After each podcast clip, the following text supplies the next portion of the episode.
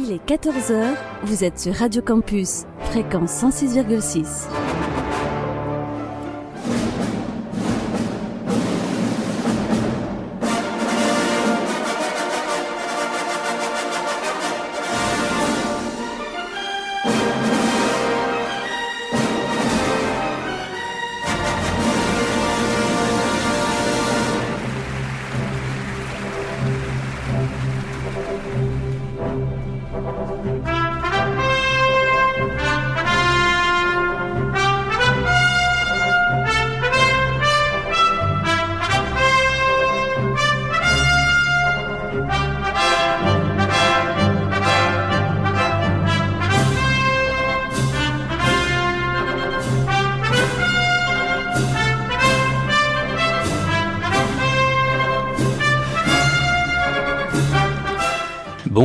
Toutes et à tous et merci de nous retrouver en ce samedi après-midi afin de profiter d'une nouvelle édition de votre magazine consacré à l'actualité du cinéma, Les Aventuriers des Salles Obscures, un programme proposé, présenté par Christophe Dordain et je serai accompagné aujourd'hui par Fadette Drouard dont nous saluons le grand retour, Christophe Colpart et Grégory Marouzet. Nous sommes ensemble jusque 15 heures.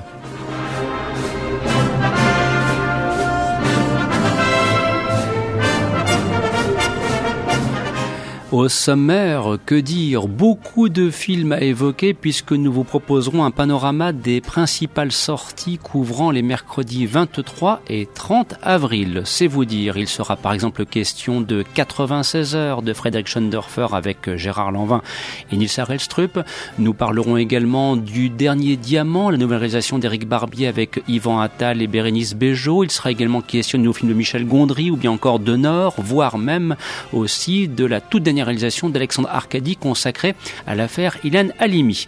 C'est vous dire que le programme sera vaste jusque 15 heures. Y parviendrons-nous? C'est la question un petit peu répétitive. Parviendrons-nous à vous présenter l'ensemble des films? Réponse d'ici à peu près 60 minutes.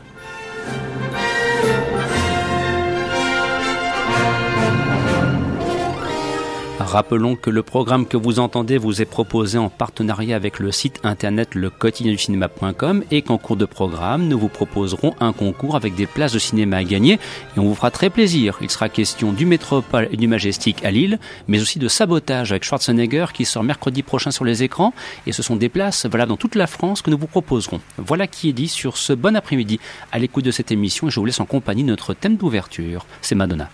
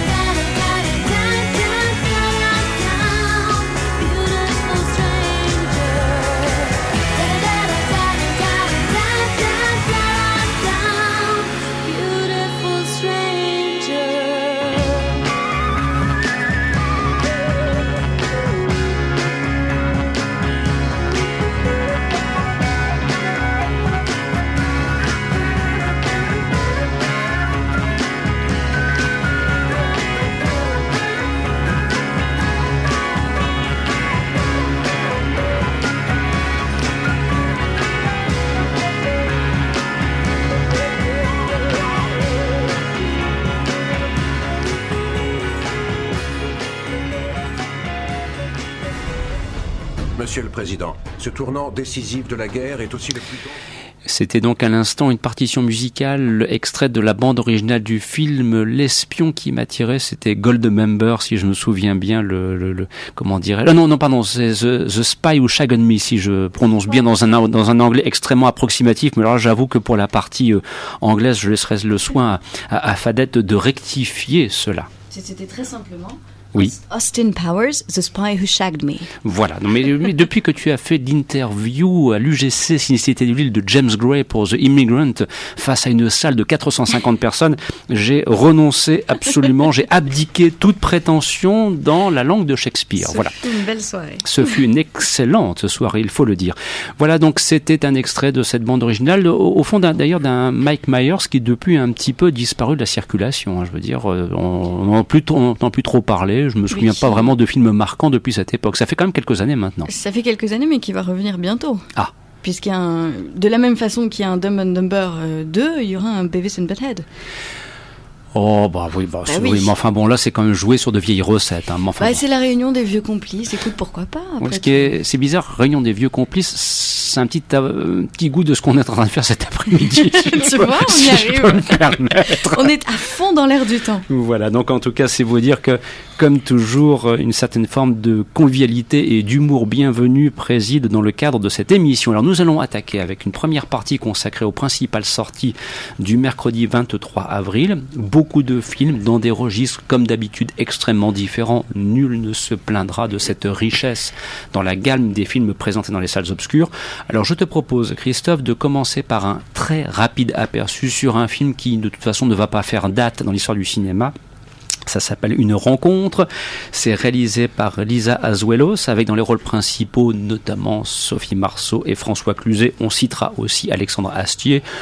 Bon, voilà, c'est petit film du mois d'avril, euh, mais je pense pas qu'on va pouvoir euh, longuement s'éterniser à ce sujet, Christophe. Non, pas s'éterniser dessus, euh, mais c'est une, je trouve que c'est une belle, une belle comédie romantique, un peu dans le style des comédies romantiques britanniques, dans le style de ce que fait Richard Curtis avec Il était temps, euh, tout ça. Après, euh, c'est vrai que c'est quand même largement supérieur euh, au navrant remake US qu'a fait Lisa Azuelos de son propre film LOL Oui. avec euh, Demi Moore et Miley Cyrus. Et Miley Cyrus. Après, bon, c'est une, c'est une jolie comédie romantique, assez bien faite. Il y a de bonnes idées, il y a une très belle photo, je trouve. Euh, Il y a une bonne BO, mélange d'électro et de, de pop britannique qui est assez agréable. C'est relativement un film assez agréable. Ça perd pas trop de temps. Ce qui est, ce qui est un petit peu dommage, c'est que les, les seconds rôles sont assez euh, réduits, dû à la durée du film qui fait qu'une heure vingt. Oui. C'est un signe quand même que le scénario est un petit peu faible Oui, quand on ne fait qu'une heure voilà. vingt de générique compris. hein. Voilà, voilà. Hein, c'est un Mais, euh, indicateur. Mais après, bon, c'est vrai que les deux rôles joués par François Cluzet et Sophie Marceau sont plutôt euh, bien faits et bien joués. Bon, alors je sais pas si quelqu'un d'autre souhaite intervenir à propos Oui, d'une rencontre, Fadette. pas, pas du tout, du tout, du tout, du tout d'accord. Quand tu sors, quand tu cites Richard Curtis à propos d'une rencontre, moi ça me, ça me fait un peu une éruption de bouton. Mais euh, non, c'est, enfin voilà. Effectivement, si on se base sur le remake US de LOL, qui s'appelait d'ailleurs LOL, euh, pour le coup, histoire de confusionner un peu les gens, on ne peut être que mieux parce que effectivement, Demi Moore, Miley Cyrus, c'était catastrophique. Le film était pourri. Enfin, c'était vraiment une catastrophe. Là, une rencontre, c'est un peu mieux, mais ça veut pas dire que c'est bien pour autant. Je veux dire, on est, là pour moi au niveau d'un téléfilm de France 2. Il n'y a pas vraiment de cinéma, la lumière, euh, j'en suis pas ultra fan. Il n'y a pas de travail là-dessus. Quant au rôle qu'ils font, enfin voilà, François Cluzet qui fait l'air hébété toutes les 5 secondes, moi je n'en peux plus. Euh, il, fait ça depuis, qu'il est revenu sur le devant de la scène. Il ne fait que ça, François Cluzet. Il fait l'air hébété. Il est, euh, il est perdu, le pauvre. Va falloir que quelqu'un lui donne un GPS. Je pense que ce serait vraiment plus efficace. Après, euh, si on a, si on a quelqu'un comme Sophie Marceau, euh, ben oui, on la met en scène, on la, on la rend jolie. C'est à peu près tout ce qu'elle fait aujourd'hui au cinéma, Sophie Marceau, c'est être jolie, être jolie, être euh, du coup un objet de fantasme pour les messieurs. Alors je sais pas. Christophe, tu me diras si c'est toujours un objet de fantasme, Sophie Marceau. Mais pour Le temps coup, passe. Voilà, bon, le temps passe. Je pense qu'il est temps aussi qu'elle passe à autre chose pour le coup. Euh, elle, elle fait dans une rencontre exactement ce qu'elle faisait dans le dernier film avec Gad Elmaleh. Euh, Un bonheur n'arrive jamais Un bonheur seul. n'arrive jamais Mmh. seul. Elle fait la même chose. Oui. C'est catastrophique. Moi, je ne vais pas payer une place de cinéma pour aller voir un film que j'ai déjà vu avec des acteurs qui font déjà la même chose que ce que j'ai déjà vu. Voilà, c'est une rencontre pour moi. C'est un film absolument euh, non nécessaire et, et vraiment pour le coup raté. Et d'ailleurs, pour le coup, c'est vrai que lorsqu'elle se risquait un chemin de traverse tel l'homme de chevet aux côtés de Christophe Lambert, c'était beaucoup plus intéressant, ceci dit en passant.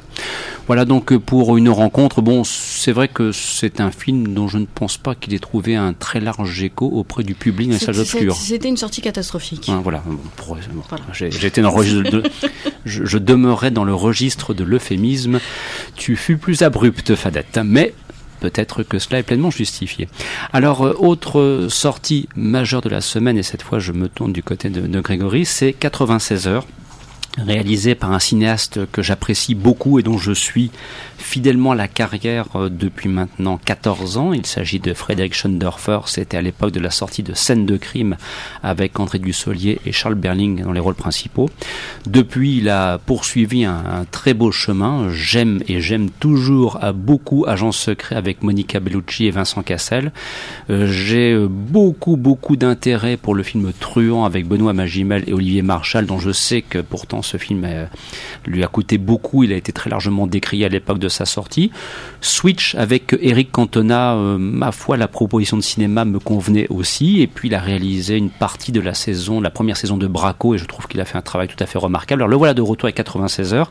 C'est un huis clos interprété par Gérard Lanvin et Nils Arestrup. Et là, pour le coup, Grégory, c'est vrai que c'est un film, moi je le considère plus mineur par rapport aux 5 et qu'il a globalement réalisé. Grégory, tu été, toi, par contre, beaucoup plus déçu. Ah ouais, moi je trouve ça absolument catastrophique. Je trouve que c'est vrai que Truand est un film qui s'est fait massacrer par tout le monde, et je trouve que justement il avait au moins l'intérêt de nous montrer euh, un envers du décor qui était complètement euh, en dehors du fantasme, de l'idée du code d'honneur Mhm. qui, n'a plus cours. Et je ne sais d'ailleurs même pas si ça a eu vraiment cours un jour. À mon avis, c'est plus un fantasme melvillien Mhm. qu'autre chose.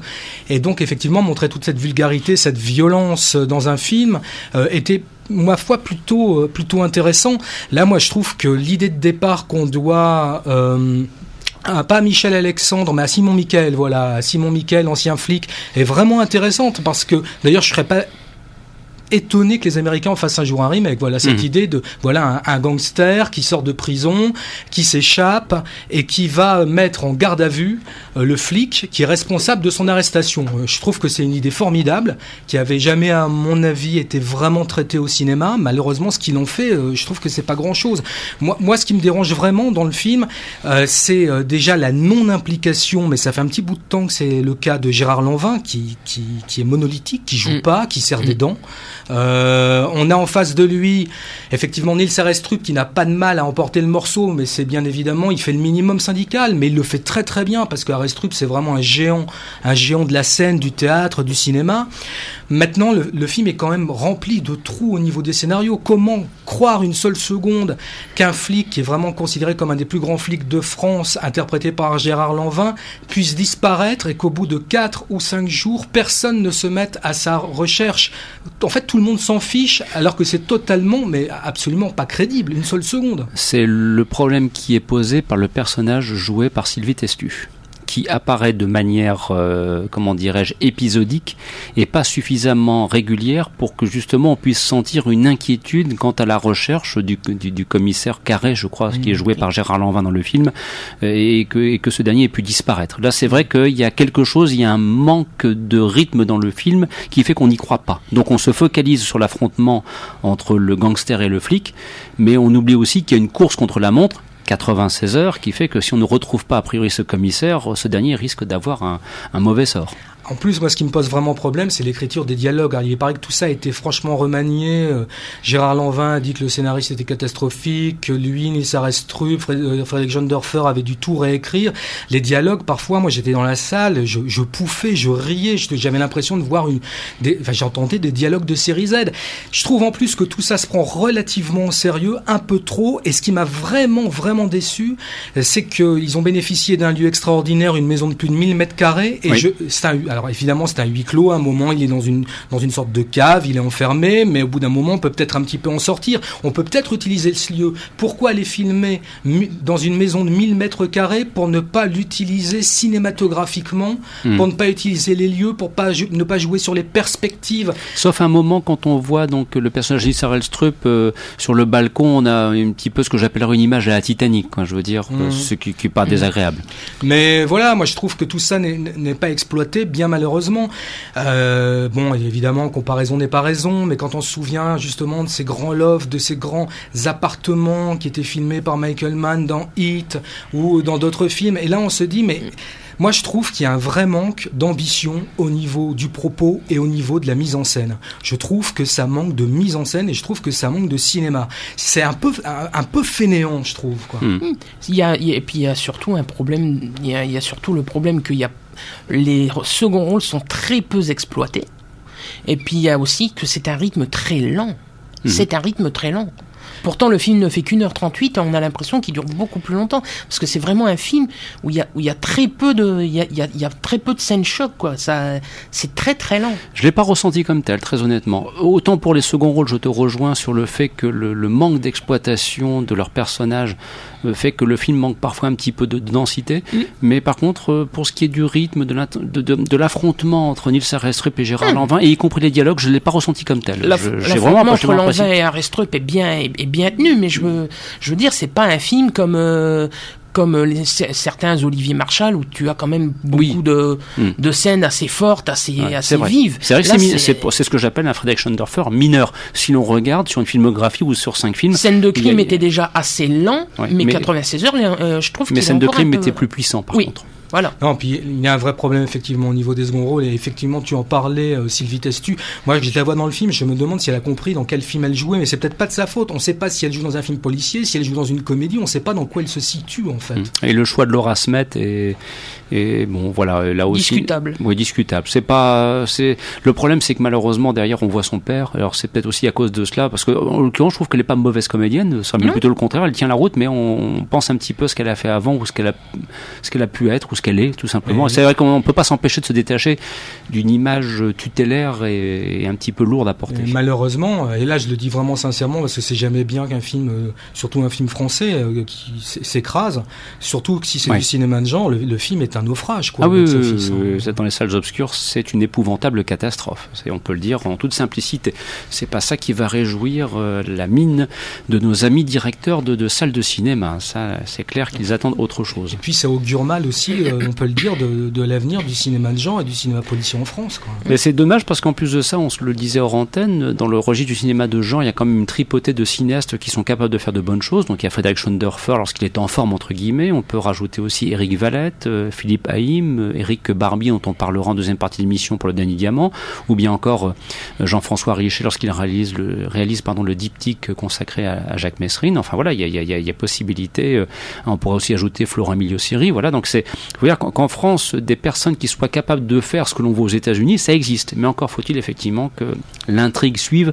Et c'est vrai que pour 96 heures, je peux comprendre qu'il y ait une déception. Voilà, tout simplement. Même si moi j'ai passé plutôt un bon moment en le voyant, mais c'est pas aussi fort que les précédentes réalisations de Friedrich Schoendorfer, ça c'est indiscutable. Voilà donc pour 96 heures avec Gérard Lanvin et Nils Harelstrup. Alors nous poursuivons ce panorama avec, euh, on change complètement de registre et d'ailleurs aussi de proposition de, mise en scène avec Un voyage réalisé par euh, Samuel Benchetrit avec euh, notamment Anna, la très belle Anna Mouglalis dans le rôle principal. Alors c'est un film, si vous allez lire les critiques sur le quotidien du cinéma, dont vous découvrirez que nos jeunes amis qui ont écrit à ce sujet ont été quelque peu énervés, notamment par le choix de mise en scène. Comment dirais-je, très réaliste, caméra à l'épaule, au plus près des comédiens, ça bouge un petit peu en tous les sens et ça, ça a un petit peu énervé par rapport aux propos. Alors, je ne sais pas si Grégory, tu te, te retrouves là-dedans par rapport à un voyage. euh, Est-ce que c'est un sentiment que tu partages? Oui, alors si on parle euh, vraiment effectivement du film, qui est une proposition, on peut raconter en deux secondes. hein, Oui, c'est- une, c'est une jeune femme qui vient avec son compagnon euh, en Suisse pour pouvoir, parce qu'elle est atteinte d'un cancer, qu'elle a une tumeur au cerveau, euh, choisir de mourir en fait, avoir un suicide assisté. Euh, Samuel Benchetrit a eu l'idée de ce film en voyant un documentaire très très fort hein, qui nous montrait tout, mais vraiment euh, sans aucune, euh, sans aucun côté malsain, euh, sans que ce soit voyeuriste. Voilà ce documentaire qu'il avait vu qui s'appelait Le choix de Jean. Je sais pas si vous l'avez vu, qui était vraiment un, un remarquable documentaire. Je crois d'ailleurs qui était qui était suisse, hein, et ça se Mhm. passait ça se passait en Suisse. Euh, donc il a vu ce film, ça l'a fortement marqué. Et euh, c'est toujours très étonnant quand on rencontre les gens et quand on voit leurs films. C'est-à-dire que moi, je doute pas une seule seconde de l'insincérité de, de, de Samuel Benchetrit, qui se trouve être quelqu'un que j'ai trouvé vraiment charmant, assez effacé, plutôt timide, euh, qui a vécu en plus, je crois, un moment très difficile durant la production du, du long métrage, puisqu'entre le tournage et le montage, il a fait une très grave dépression nerveuse qui a duré plus de huit mois. Et il en parle de manière très très simple. Et moi, je pense que son film est extrêmement sincère. Et c'est vrai que quand on n'a pas, et c'est un petit peu dommage, et c'est et on se demande aussi, est-ce qu'il faut avoir effectivement cet écho pour pouvoir comprendre le film? Je veux dire, on devrait simplement aller voir le film et ne pas rencontrer les gens peut-être pour Mhm. pouvoir les comprendre. C'est vrai que le film est un peu agaçant. C'est vrai que le film, on a l'impression qu'il est un peu poseur. C'est vrai qu'on a un peu l'impression qu'Anna Mouglalis, elle fait une sorte de performance où à un moment elle est filmée comme si elle peut jouer la tristesse, elle peut jouer la bonté, elle peut jouer l'hystérie. Voilà, c'est la femme, quoi. Voilà, c'est la femme. Elle peut, elle peut être une femme démultipliée. En Mhm. plus d'être une femme, elle est une actrice. Enfin bon, c'est un côté un petit peu agaçant. Euh, ce qu'il faut savoir quand même, c'est que le film il a coûté très peu cher, qu'il a coproduit lui-même tout ça, et je pense que les choix de mise en scène euh, qui sont, c'est vrai, agaçants parce qu'on sent que parfois la mise en scène elle est un petit peu heurtée. On a beaucoup de caméras à épaules, mais on a beaucoup de caméras à épaules à mon avis parce qu'on n'a pas le temps de tourner. Mhm. Et le problème, euh, c'est que malheureusement, effectivement, après ça, c'est pas le problème du spectateur. Voilà, on va voir le film. Est-ce que le film est bon? Il n'est pas très bon. Est-ce qu'il est bien écrit? Franchement, il n'est pas très bien écrit. Il a deux trois séquences réussies. On sent les intentions derrière, mais ça fait pas effectivement une proposition de cinéma extrêmement intéressante, quoi. Maintenant, Ben Chetrit, c'est quelqu'un d'intéressant, Ouais, mais mais c'est pas le film. c'est voilà, c'est ça le problème, c'est comme tu le disais, euh, si à chaque fois il faut rencontrer le metteur en scène pour comprendre le propos, ben on va dans ce cas-là transformer toutes les salles de cinéma en avant, euh, toutes les séances de cinéma pardon en avant-première. Ça va être un petit peu difficile, c'est même c'est même impossible. Alors, on comprend le film hein, sans euh, rencontrer Samuel Benchetrit. Maintenant, on, rechange- on ressent peut-être plus une charge émotionnelle quand Benchetrit parle de son film, effectivement, que lorsqu'on voit son film, et ça, c'est vrai, hein, c'est un petit peu problématique. Fadette éventuellement ou tu, aussi si tant est que tu l'aies vu, hein, parce non, que non, non, on- pas, pas vu, euh, pas vu, pas pris. euh, Je ne dirai rien dessus. Bien. Voilà, donc euh, pour un voyage, en, bon, en tout cas, si, si vraiment cela vous donne envie, quand même, euh, n'hésitez pas à aller faire un petit tour du côté du, du Métropole et du Majestic à Lille où le film est encore proposé. Alors parmi les, les, les sorties euh, du 23 avril, euh, est-ce qu'éventuellement il y a un film dont vous souhaitiez parler? Je je sais qu'il y a le cas particulier de Nord, hein, dont on parlera dans quelques instants, mais est-ce qu'il y a d'autres films qui méritent votre intérêt avant qu'on ne s'y intéresse? Eh bien, allons-y dans ce cas-là, embrayons du côté de Nord, parce que là, pour le coup, en matière de proposition de cinéma qui a fait l'objet d'un véritable coup de cœur, ben nous y sommes. Alors c'est, alors là, attention, hein, on, rentre dans dans l'exigence cinématographique, un petit peu d'ailleurs à l'image de ce qu'apprécie notre collègue Benjamin Campion, qui n'est point là en ce samedi après-midi parce qu'il suit le festival Sérimania et qu'on retrouvera samedi prochain pour une nouvelle édition du magazine des séries. Alors donc avec Nord, on a un film, euh, pardon, affaire à un film qui nous amène cette fois, nous sommes du côté du Pakistan pour ce qui est de la production et la réalisation, et euh, alors là aussi une, une bien curieuse histoire euh, que le, le parcours de, de- au fond de quelqu'un qui est un jeune homme quoi en quelque sorte, Grégory. Ah oui, non, mais c'est un film assez renversant, quoi. C'est déjà c'est très court et, c'est pas court parce que c'est trop court, c'est parce que c'est la bonne durée. Voilà, et je crois que souvent euh, et de plus en plus malheureusement, les metteurs en scène devraient être un petit peu plus serrés par leurs monteurs euh, et leur dire que voilà, un film qui dure 2 heures, 2h20, parfois c'est pas nécessaire. Et là, 1h18, c'est pas trop court, c'est la bonne durée pour ce film. Donc euh, c'est incroyable parce que le, le couple de, réalisateurs et de réalisatrices, voilà, qui ont, tourné ce film, était parti pour faire un film euh, au Pakistan, mais en fait pas vraiment. En fait, ils se sont retrouvés un peu coincés là-bas. Ils ont été malades et puis du coup, et ils ont découvert vraiment, euh, même s'ils ont beaucoup voyagé, même s'ils ont beaucoup bourlingué, mais ils sont jeunes. hein. Donc vraiment, ce sont des gens qui ont commencé très très jeunes, qui ont fait des courts métrages, qui ont fait du documentaire. Et jusqu'à présent, euh, ils faisaient peut-être du documentaire avec un, petit peu de fiction. Euh, là, j'ai l'impression qu'ils ont fait une fiction avec beaucoup de documentaires. Euh, voilà, c'est et, beaucoup de fiction également parce que il y a leur regard. On sait bien que le documentaire, même si ce n'en est pas tout à fait un, le documentaire, c'est jamais la vérité, quoi. C'est le regard euh, de la personne qui filme, de la personne qui monte. Dans un documentaire, on vous ment tout le temps, quoi. Même si euh, bon, Godard, il disait que c'était la vérité, le cinéma 24 images par seconde. Mm. C'est peut-être pas tout à fait vrai, mais non, c'est intéressant parce qu'en fait là-bas, ils ont découvert euh, quelqu'un qui s'appelle Nour ou Nord, je sais pas comment comment on prononce, et qui fait partie d'une communauté de transgenres. En fait, pour aller très très vite, en fait, c'est un eunuque. Hmm. Et en fait, c'est quelqu'un qui joue dans, donc ce film sa propre vie. Euh, ils lui ont raconté. Donc ils n'ont pas vraiment écrit de scénario, ils ont quand même un petit peu travaillé. Et d'ailleurs au départ, comme ça devait pas être l'histoire qu'ils devaient raconter, certains producteurs sont partis parce qu'ils ont eu peur effectivement de raconter l'histoire d'un transgenre. Voilà, ça les, ça les a fait flipper. Donc eux, ils ont, ils ont vraiment pas de budget. Il, Nord n'était jamais sorti de son village euh, du Pakistan Mhm. et ils l'ont emmené à bord d'un camion. Ça, c'est l'élément vraiment l'élément fictionnel du film qui permet à la fois de faire un road movie, donc un, un voyage, un voyage de road movie, c'est aussi un voyage intérieur, quoi. Mhm. Et euh, pour la première fois, ils l'ont fait bouger et ils ont filmé sur 2500 km. Et euh, c'est un film étonnant. Visuellement, c'est sublime. Alors, c'est tourné en HD, mais je vous assure, on va pas comparer avec la pellicule, mais c'est super beau. Euh, et ce personnage étonnant, Nord, cet homme qui cherche l'amour, qui cherche à ce qu'on le reconnaisse comme un homme, qui cherche vraiment, euh, vraiment, oui, voilà, aussi euh, apprendre la danse, apprendre, et, qui en est une vraie reconnaissance pour lui, est étonnant.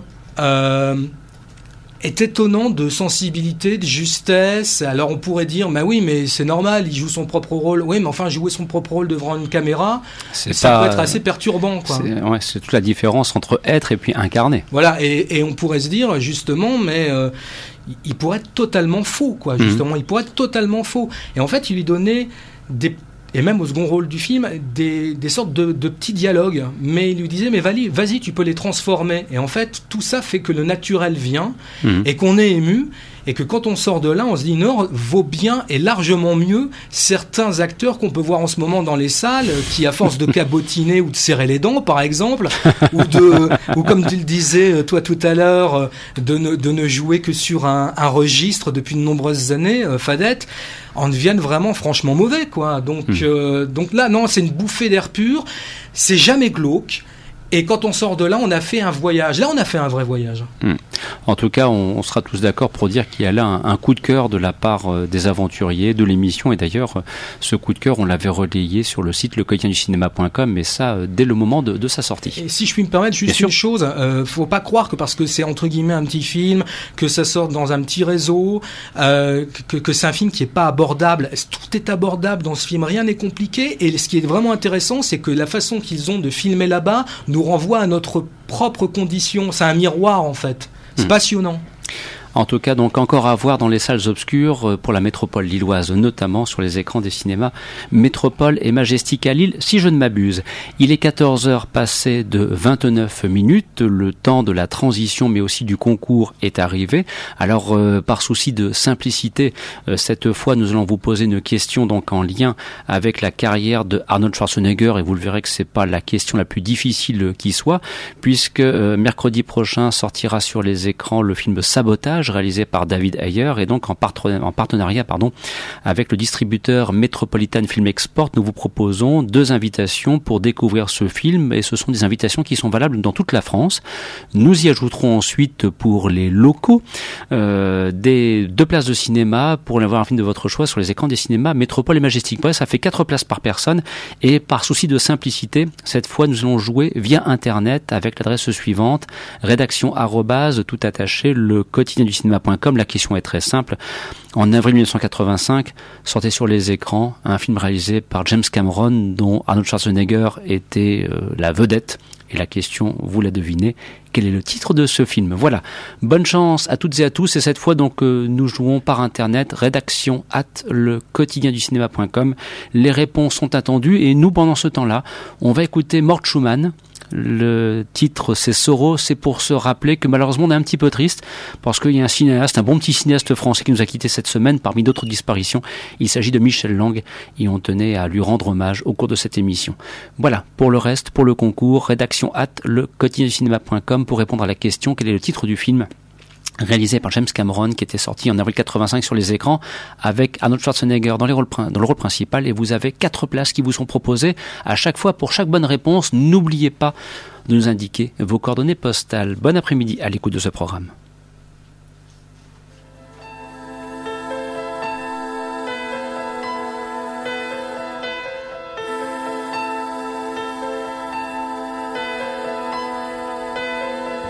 sorrow, sorrow, sin.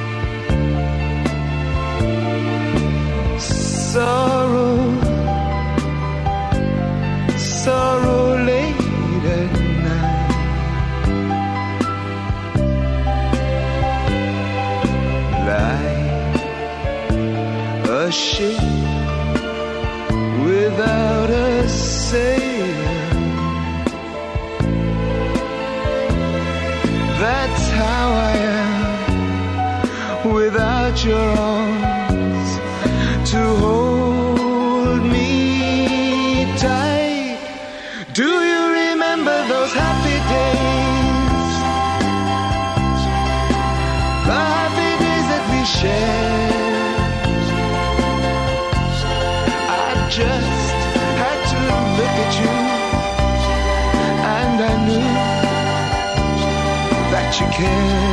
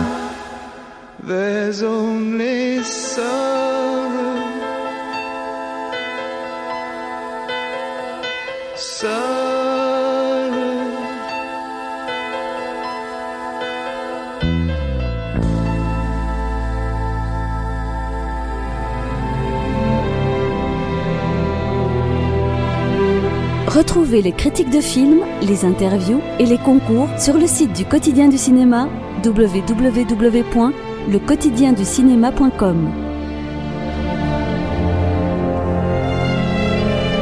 Vous écoutez Les Aventuriers des Salles Obscures sur Radio Campus, fréquence 106,6. Et il est 14h passé de 35 minutes. C'est la deuxième partie de cette émission. Nous sommes ensemble jusqu'à 15h, effectivement, pour ce rendez-vous consacré à l'actualité du cinéma. Et donc, à l'instant, vous entendiez une partition musicale de À nous, les petites anglaises, réalisée par Michel Lang, disparu cette semaine. Alors, nous continuons notre panorama des films sortis dans les salles les mercredis 23 et 30 avril. Et il y a un tout petit dernier film dont on devrait vous parler. Il a été réalisé par euh, Pierre Salvadori avec notamment dans le rôle principal euh, Catherine Deneuve et euh, il s'agit donc du film Dans la cour que tu as le, le plaisir j'espère de voir euh, Grégory. Ah bah, Salvadori, c'est quand même un cinéaste qui a sa petite musique. Hein. On se souvient des Apprentis. Enfin, moi, je trouve que c'est un film merveilleux, Les Apprentis. Alors, euh, euh, oui, bon, c'est c'est un film. C'est- vendu comme une comédie quand même, hein, ce film, je trouve. Mhm. C'est quand même plutôt vendu comme une comédie, et en fait, euh, c'est tragique. Euh, Catherine Deneuve est plutôt bien. Gust- euh, euh, Gustave Kervern est Oui. très très bon Comme toujours. très très bon. C'est la rencontre de deux solitudes, une femme qui est à la retraite, qui s'enfonce dans une sorte de folie parce qu'elle elle bloque sur une fissure dans un mur dans son appartement, et un ancien rocker qui un jour a pété les plombs et qui devient gardien de cet immeuble. Voilà, alors c'est pas mal, c'est plutôt bien écrit. Euh, encore une fois, il y a une petite musique, mais alors qu'est-ce que c'est déprimant Hmm. Mais c'est vraiment, mais je trouve que c'est un des films les plus déprimants de l'année. Hmm. C'est à l'image du mur qui se fissure et qu'on essaie de recouvrir avec la tapisserie. Ah quoi. ouais, mais vous avez intérêt à aller... C'est vraiment pas mauvais, hein, mais vous avez vraiment intérêt à aller le voir un jour quand même où il y a du soleil, parce que s'il pleut, mais vous avez une journée flinguée, quoi. c'est déprimant, quoi. Moi, c'est tout ce que j'ai à dire. Bon, ben euh, voilà. Bon, je, enfin, je sais pas si c'est vraiment une invitation à aller dans les salles obscures que de dire, bah voilà, on va aller voir un film déprimant. Mais non, mais... Euh, non, mais si tu as raison de le dire, tu l'as ressenti comme tel de toute façon. Euh, euh, voilà, puis surtout, je, je trouve qu'il y a, mais c'est parfois un peu le cas hum, avec les films de Salvadori. Il y a un côté comédie, les gens rient dans la salle. mais c'est grinçant parfois aussi. mais c'est surtout. C'est pas lui qui avait réalisé aussi un film avec Nathalie Baye et C'est très noir, hein. et il y avait comment il s'appelle Il avait- Bouajila Samy Bouajila et Audrey Tautou Oui, là. ouais. euh, C'était comment ça s'appelait déjà ce Je film sais plus du tout.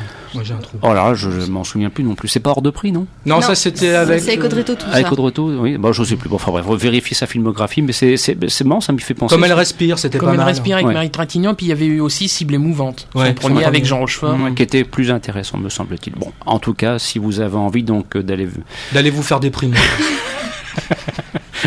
Si vous vous sentez trop joyeux, Rejoignez la cour, allez dans la cour. Voilà. Alors euh, Christophe, on va faire un, un doublé maintenant sur deux sorties de la semaine. Euh, L'une qui d'ailleurs euh, bénéficie d'un petit circuit de distribution. On va commencer par cela parce que c'est le Last Days of Summer réalisé par euh, Janet Reitman avec dans les rôles principaux il y a quand même Ken Winslet, il y a Josh Brolin et pourtant c'est un film qui sort en, en catimini. Oui, malheureusement, et pourtant c'est un film qui est... Franchement, moi j'ai trouvé ce film vachement, mais superbement bien fait, avec une très belle histoire. Je trouve que Kate Winslet, euh, elle est très très bien dans ce rôle. Josh Brolin, c'est pareil. Euh, ça, ça change quand même de Kate Winslet dans Divergente, Mmh, qui oui. est... Hein Ouais, c'est pas, c'est On pas va pas revenir dessus. Non, non, c'est pas la grande réussite. Là, c'est vraiment un très beau film avec une, une très belle histoire, très euh, très touchante. Il y a une très belle photo. Je trouve qu'il y a des très beaux décors dedans. C'est franchement Jason Reitman, moi, c'est un réalisateur qui me qui me plaît de plus en plus. On peut peut-être préciser rapidement donc euh, l'histoire. hein. Nous sommes lors d'un week-end de l'été, l'année tout dernier week-end de l'été, et donc euh, Franck, un, un détenu évadé et condamné pour meurtre, euh, oblige Adèle et son fils Henri à le cacher chez eux. Et donc très rapidement, il y a une relation très particulière qui va se nouer entre ces trois personnages. Et puis euh, le film ne se passe pas à notre époque, il se passe en 1987. Mhm. Et euh, je trouve que c'est un superbe film parce que je trouve vraiment que Jason Reitman, euh, c'est un réalisateur que je- que j'ai découvert il y a pas longtemps et que je, je plus je plus j'avance dans sa filmographie, plus j'apprécie les films. Rappelons qu'il avait réalisé par exemple In the Air avec, Avec George George Clooney, Clooney, qui est sur- euh, qui Thank était- You for Smoking, Mhm, euh, avec euh, Aaron Eckhart. Il y avait voilà, aussi il y euh, avait- bon Jennifer's Body dont on peut un petit peu Oui. plus se passer, on va se sauf passer oui, Sauf si oui. on est amateur euh, d'une certaine demoiselle qui, qui est l'héroïne principale du, du film. Il y avait, c'est beaucoup plus intéressant, c'est Juno. Aussi, Juno, oui. hein, j'aimais beaucoup avec Ellen Page, c'était Voilà. très bien. Donc voilà, ça c'est une première euh, piste. Cinématographique. Et c'est vraiment dommage que le film soit si peu vraiment distribué dans, un, dans si peu de salles. Hum, oui, mais ça, c'est le problème. euh, Plus on s'approche de Cannes, plus il y a de l'embouteillage, Ouais. car il faut liquider les stocks avant de libérer les places pour un mois de mai, où d'ailleurs les films cannois vont très rapidement sortir dans les salles, d'après ce que j'ai pu voir. hein, mais on en reparlera le moment venu. Alors, autre sortie de la semaine, c'est euh, Spider-Man le retour, euh, deuxième opus. Alors, c'est assez curieux parce que justement, dimanche dernier, sur TF1, repasser Spider-Man 3 avec Sam Raimi, je me suis dit, tiens, je, je vais le regarder à nouveau pour voir un petit peu. Très mauvais ça. Et, et, et la conclusion, eh mais enfin, c'est quoi cette putain d'histoire pour Midinette dont je n'ai que faire? Ou alors, faut- il faut avoir 12 ans et 8 mois pour regarder ce genre de film. Je trouve en plus ça que Tobey Maguire dans le- la trilogie Spider-Man avec Sam Raimi, il est fadasse au possible. Ben, le nouveau Andrew Garfield, c'est pareil. C'est- enfin, film pour 14 ou 15 ans. Je, je vous invite à lire la critique signée Axel Dovin sur le quotidien du cinéma.com. Il a été, euh, il a été expéditif et, et a raison d'ailleurs. Alors, est-ce que tu as quelque chose à sauver au moins de ce euh, Spider-Man numéro 2 Très peu de choses. Amazing Spider-Man numéro Très 2 peu de choses. Déjà, le premier, moi, j'ai, je le trouvais horriblement long. Déjà, euh, Mhm. je le trouvais long parce que je trouvais qu'il y avait pas, je trouvais que ça traînait en longueur. Ça, ça, le premier traînait à, à lancer des, les scènes d'action. Mais là, c'est le pareil. deux- là, le- là, le deuxième est un petit cran au-dessus, mais Mhm. vraiment tout petit. Parce que 2h25, Ouais. déjà. Euh, en plus, le film nous promettait trois méchants. Mhm. Il y a, pour moi, il y en a un et demi. Il y a Jamie Foxx notamment qui, qui, Qui qui est, joue. qui est le plus gros, qui est peut-être le méchant le, le, le plus potable des trois, puisque c'est celui qu'on voit le plus. Parce que ce qui est dommage, c'est que le bouffon vert, euh, qui est euh, Harry Osborn, est joué par euh, Dan DeHanan, qu'on a vu dans Chronicles. Mhm. Et, euh, et là, on le voit euh, en tout et euh, vraiment dans son rôle de. Une fois transformé en bouffon vert, on le voit quoi 5 minutes. Mhm. Et c'est pareil pour Paul Giamatti qui est censé jouer le rôle du Rhino. On le voit 3 minutes au début, on le voit à tout casser 3 minutes à la fin. Et euh, au moment où on s'attend à une scène de combat, générique de fin. Déjà, donc, euh, Ouais. vendre le truc avec trois méchants, pour moi, il y en a un et demi. Après, c'est vrai qu'Andrew Garfield est limite agaçant. Mhm. Bah, c'est là qu'on mesure, c'est là qu'on mesure tout l'écart qu'il peut y avoir avec les réalisations de Christopher Nolan pour The Dark Knight, enfin pour Oui, Batman. euh, quoi, je veux dire, là, il y a un monde. Hein, Euh, c'est- un peu le problème aujourd'hui des films de super-héros, hein, Mhm. si on si on s'y tient bien. Il y, a eu, il y a eu deux écoles qui se sont créées au fur et à mesure. Il y a celle de John Favreau qui avait fait les- toute la série Iron Man, et il y a la série, et il y a l'école Christopher Nolan avec ce qu'il avait fait pour Batman. Aujourd'hui, les, comics, ils sont systématiquement bloqués entre les deux. Alors, à part les Avengers, qui lui euh, se, peut se permettre euh, des choses qui explosent partout parce qu'ils sont pleins et qu'en plus, on a chacun la personnalité des, héros qui sont là euh, aujourd'hui. Et puis, en même temps, ils auraient fait s'ils avaient fait un reboot de, de Spider-Man en le mettant plus dark, un peu à la manière de ce que Nolan avait fait pour Batman, on aurait dit mais c'est honteux, ils font la même chose. Mhm. On est bloqué. Je pense que la vraie solution, c'est d'arrêter de faire les films de super-héros. Ah, mais c'est pas fini puisque maintenant on nous promo- on propose Superman contre Batman. euh, Enfin les- voilà, ça va pas arrêter, Grégory.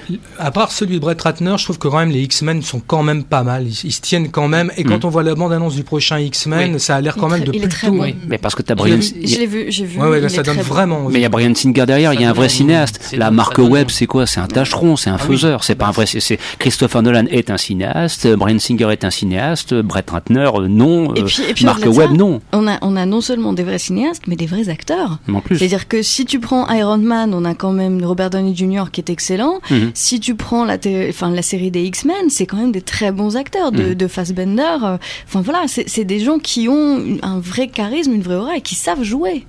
Non, puis moi, je, je trouve que. Par exemple, quand Shane Black fait le troisième Iron Man, là, ça devient vraiment drôle. On sent qu'il a vraiment du recul par rapport aux matériaux qu'il a entre les mains. Le problème, c'est que tous ces gens-là qui font ces films, euh, ils te filment ça comme si c'était Shakespeare, quoi. Mais ils se prennent au sérieux, mais c'est d'un ennui mortel parce qu'ils se prennent trop au sérieux. C'est- Bon, enfin, en tout cas, je suis quasiment, euh, presque sûr et certain que ce nouveau Spider-Man ne va pas rencontrer un très grand succès dans les salles obscures. Ça serait assez étonnant. Bon, il y aura l'effet vacances scolaires peut-être qui va jouer en sa faveur, mais ça risque de s'écraser, euh, somme toute, assez rapidement. De toute façon, euh, à choisir, pour moi personnellement, à choisir entre la trilogie de Sam Raimi et le diptyque de Mark Webber, euh, je préfère encore les, je préfère encore les trois Sam Raimi. Mhm. Oui, non, non, mais je, je peux le comprendre, parce qu'il y a une cohérence d'ensemble avec les personnages qu'on peut apprécier. Bah, Spider-Man 2, c'était quand même pas mal. Hein. Ouais, ouais, mais alors le 3, c'est... Le 3 est catastrophique. Ouais, Ouais, le, le- 3, oui. Ah, le Dès le 3, générique, hein, qui est quand Ouais, même un, ouais. un générique absolu, un des plus, des Les- génériques les plus affreux jamais faits Ah pour oui, le cinéma. quoi. une laideur absolue. Quoi. On avait l'impression de voir un générique de, de style, on va résumer l'épisode de tous les gendarmes de Louis de Funès. quoi. C'est- vraiment raté. Ah, Solbass se retourne dans sa tombe. hein. Ah oui, c'est clair, c'est clair, le pauvre. Euh, sur ce, donc, nous poursuivons. Alors, on, on va là euh, aborder un film. Alors, il faut bien détacher une chose. Il y a la, la réalité du fait divers qui est absolument dramatique, épouvantable. C'est donc euh, ce qu'on appelle l'affaire Ilan Halimi, euh, ce, pauvre jeune homme qui a eu la malchance de rencontrer euh, ceux qui faisaient partie de ce que l'on a appelé le, gang des barbares. Donc, drame absolument épouvantable, condamnable. Bref, voilà, la, justice a, fait son travail depuis, si tant est que ce soit possible. Et puis il y a une réalité cinématographique réalisée par Alexandre Arcadi, bon, qui très souvent s'autoproclame un petit peu grand pourfendeur, euh, grand pourvoyeur de, vérités certaines sur des sujets extrêmement sensibles. Il s'est donc attelé donc avec euh, 24 jours la vérité sur l'affaire euh, sur l'affaire Ilan Halimi. Donc déjà le, titre 24 jours la vérité euh, semble dire que ben voilà sortie du film on saura tout et qu'a priori plus rien ne sera discutable. Et c'est un petit peu la, limite du film. Euh, certains ont dit même c'est un film qui se veut communautariste. Alors bon, c'est un- c'est une expression que j'utilise avec beaucoup de prudence parce que utiliser à toutes les sauces, ça peut être un petit peu dangereux, surtout au lever du grand n'importe quoi. Mais voilà, il y, a- il y a un petit peu une gêne que l'on a autour de cette table vis-à-vis de, de- de ce film Fadette. Mais moi, j'ai le, le même souci, en fait, si vous vous souvenez bien, quand on avait critiqué la rafle de Rose Bosch. c'est pareil, c'est pareil. Et que Rose Bosch, finalement, nous avait dit très simplement par voie de presse que si on avait osé critiquer son film et si on n'avait pas pleuré pendant toute la durée du film, c'est qu'on avait des sensibilités proches d'Hitler. J'ai un peu du mal avec Mhm. les gens qui font ce genre de raccourcis. Moi, je, je défendrai toujours le droit de, de critiquer un film en tant que tel, c'est-à-dire c'est un film. Après, c'est vrai que quand on voit Arcadie arriver euh, avec ses gros sabots, parce qu'il a quand même des très gros sabots, euh, sur une histoire comme celle-là, et, et sous-titrer son film La vérité sur l'affaire Halimi, c'est-à-dire ça impliquerait que cette affaire a été cachée, qu'il y a un complot quelque part, Mm. qu'on nous a pas tout dit. Or, en réalité, moi, je voilà, j'ai bien cherché, je me suis renseignée, du coup, j'ai fait mes devoirs. Euh, Il n'y avait pas, il y a pas de, de choses cachées dans cette histoire. Il n'y a pas de, il a pas de controverse autour du fait divers. Donc c'est vrai que se retrouver là avec ce film-là, c'est quand même un peu compliqué. C'est en plus le, enfin le premier de deux films qui vont sortir sur cette histoire, puisque Richard Berry en a en préparation, euh, su, enfin tiré d'un bouquin de Morgan Sportes euh, qui était déjà pas très bon, mais bon voilà, on se demande un peu ce que Richard Berry peut en faire. Euh, là, on a un problème qui est, simplement est-ce qu'on va au cinéma pour voir le film d'Alexandre Arcadi sur cette histoire avec Zabou Breitman, avec Pascal Elbé avec des bons acteurs a priori, euh, mais moi pour moi je suis désolée, il va encore euh, pousser Léo Cris s'il m'entend parler parce que je sais qu'on a, un peu cont- un contentieux avec Monsieur Arcadi, mais c'est un mauvais réalisateur. C'est un mauvais réalisateur. J'ai en souvenir, c'était lui qui avait réalisé le film avec Patrick Bruel. euh, Comme des frères. Comme, comme Comme des les Non. cinq doigts de la main. Comme les cinq doigts de la main, ça. Et puis c'est pas lui qui avait aussi réalisé, c'était Anaka, c'est pas ça aussi? Mais il a fait des choses. Écoute, vaut mieux oublier. je- je- je bon, moi j'ai l'impression que, hormis le grand pardon, il n'y a pas grand chose à sauver derrière. Bah, Moi, grand pardon, il n'y a pas grand chose à sauver. hein. Il y a déjà pas grand chose à sauver dans le grand Mhm. pardon. Moi, je suis L'Union Le coup de. Sirocco, c'est pas mal. Le Ouais. coup de Sirocco. Mais ça date de 78. Voilà. C'est ça. Par là, je crois. Voilà, c'est Le ça grand qui me gêne. et puis l'union sacrée. Ouais, ouais. Euh, s'il faut sauver des choses, enfin voilà, on est tous en train de se dire oui, bon, à la rigueur, sauvons quelque chose, mais Mhm. franchement, il n'y a pas grand chose à sauver de cette histoire et, enfin de, de la carrière de de- d'Alexandre Arcadi. Et là, pour le coup, il nous fait un énième film que, qui, est, qui est pas regardable. Enfin, c'est pas très bon, ne serait-ce que cinématographiquement, c'est pas bon. Alors Grégory, on peut pas sauver le soldat Arcadie, donc si je comprends bien. Bon, d- certaines scènes, je trouve, d'action sont, sont assez efficaces, mais quand on voit réalisateur de seconde équipe, Alexandre Aja, ouais. on, a tout, on a tout compris, quoi. Ouais. Voilà. C'est le fiston qui a réalisé. Bah, visiblement, réalisateur de seconde équipe, en général, c'est les scènes d'action. Oui, et puis le fiston, qu'est-ce qu'il est bon? Ouais, Voilà. voilà. Donc il est bien meilleur. Et non, ce qui, ce qui est vraiment génial. Alors, la vérité, il reprend le titre du livre, je crois. Alors pourquoi il dit ça aussi, la vérité? Tu l'as dit tout à l'heure, c'est parce que c'est la vérité. Allez voir ce film et n'allez pas le voir le prochain, réalisé par Richard Berry. Visiblement, ils sont un petit peu en bisbille tous les deux. Mm. Ça, c'est dommage. Ou en tout cas, c'est Arcadie qui est plutôt en bisbille avec Richard Berry. Et puis, euh, bah moi, je- oui, il y a des bons comédiens, mais Zabou, je trouve qu'elle est pas bonne, quoi. Je trouve qu'elle qu'elle en fait des tonnes. En même temps, elle est pas aidée. C'est sûr, elle est pas aidée. Et il y a un autre problème, c'est que quand on l'a vu en conférence de presse, il dit, moi, je voulais pas filmer du côté euh, des tortionnaires. Je voulais pas filmer au procès. Mais c'est pas parce qu'on filme le procès qu'on est du côté des tortionnaires. Je comprends pas. On peut filmer. Il y a plein de films qui nous Mhm. montrent qu'on peut filmer. Je veux dire, ne pas les filmer. Et d'ailleurs, en plus, il le fait. Il se contredit ouais. pas mal, quoi. Et, et notamment, je vais pas vous raconter, mais l'une des scènes finales, qui, d'un point de vue cinématographique, euh, quand on, on subit quand même son calvaire, quand il est proche de l'autoroute, enfin, c'est assez abject quand même. hein. Mhm. C'est- Mais bon, moi, c'est ce qui me gêne beaucoup avec Alexandre Arcadie, c'est ce côté donneur de leçons, quoi, je veux dire. Et, et alors après, à partir de ce moment-là, on pourrait lui reprocher de servir une idéologie aussi. Je, pe- je pense que là, euh, voilà. C'est la limite, hein, c'est la limite du Et- personnage. hein. Et le fait est que dans toute sa promo, il a fait ça aussi. Bah, c'est lui, qui tire de ce côté-là. hein. Enfin, Mm. même si nous, on voudrait ne s'intéresser qu'au cinéma, euh, Mhm. il le tire tellement du côté idéologique qu'on n'a pas le choix finalement. Et, et je trouve ça vraiment gênant pour le coup. Et puis alors, euh, non mais juste pour finir, il dit, il dit qu'il voulait pas en rajouter dans la surdramatisation, mais il passe son temps à mettre de la musique, Mm. à mettre les grande, grande spécialité chez lui depuis fort longtemps. les ralentis, euh, c'est dur quoi, c'est Mm. vraiment dur. hein. Enfin, cela étant, après, pour ce qui est du propos même, je pense que le film mérite d'être vu, mais avec euh, une certaine prudence euh, par, de rapport au, recul. par, par rapport au, au discours qui est tenu par celui qui tient la caméra et qui donc propose sa version de l'histoire, entre guillemets, et non pas la vérité tout simplement. Je pense que c'était plus simple de titrer euh, 24 jours euh, la version d'Alexandre Arcadie, au moins comme ça les choses étaient claires d'emblée et ne laissaient euh, planer aucun doute.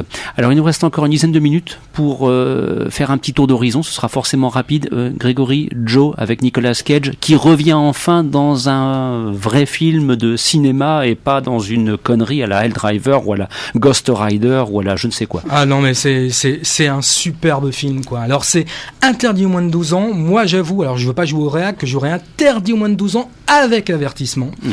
parce que je trouve que c'est un film d'une noirceur, d'une violence. On voit quand même à un moment euh, un pauvre type se faire éclater la tête mais vraiment se faire pulvériser le crâne. Enfin il y a des scènes d'une violence inouïe.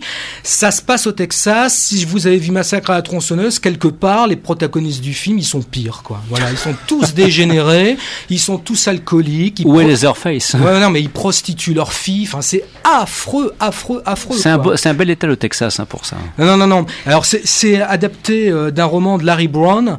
On retrouve le gamin euh, qui est une fois de plus formidable, Ty Sheridan, qui jouait dans Mud, superbe film de Ah, Jeff oui. Nichols, quoi, magnifique. Très très beau. Euh, Nicolas Cage est éblouissant, quoi. Il en fait pas des tonnes. Il est là, euh, il joue. On retrouve le Nicolas Cage qu'on aimait par exemple dans Living Las Vegas. Quoi. Mm. Bon, dans Living Las Vegas, c'est vrai qu'il en rajoutait un peu, mais le rôle demandait ça.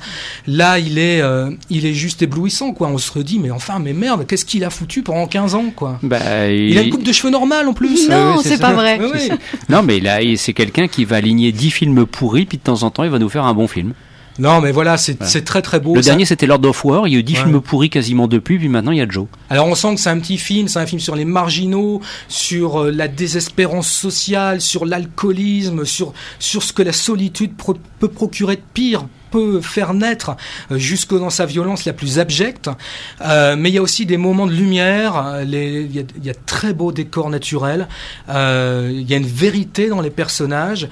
Et on est, euh, ouais, voilà, c'est, c'est, pas des archétypes les personnages. On, sent qu'ils ont été travaillés, ils existent, ils vivent quoi. Ils, vivent sur la, j'ose pas dire sur la pellicule, mais en tout cas ils vivent sur l'écran quoi. C'est du beau cinéma quoi.